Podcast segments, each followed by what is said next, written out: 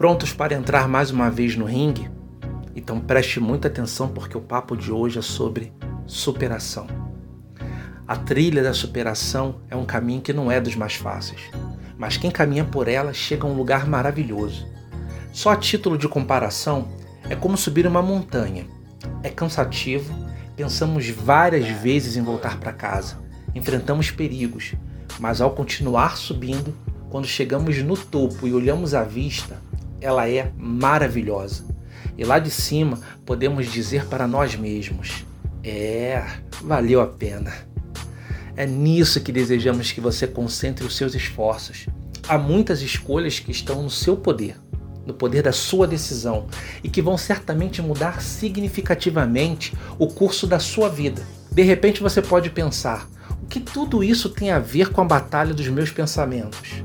Eu vou te falar agora, na lata tudo, tudo a ver. Porque quando você entende que estar no ringue, ou seja, lutando pela sua vida, ainda que não tenha sido uma escolha sua, mas que você é capaz de se sagrar vencedor, tudo começa a mudar.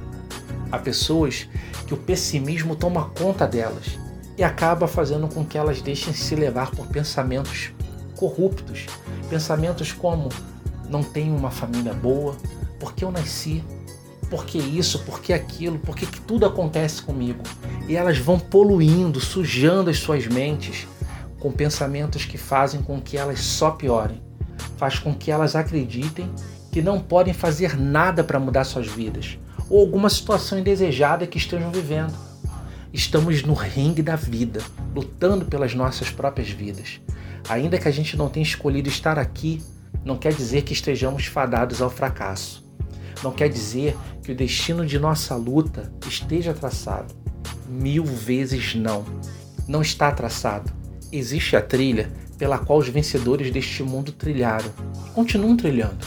Sejam famosos, sejam anônimos, todos que vencem seguem o mesmo caminho, que é a trilha da superação. E aí? Pronto para vencer mais esse combate? Entrou no ringue, luta pela sua vida.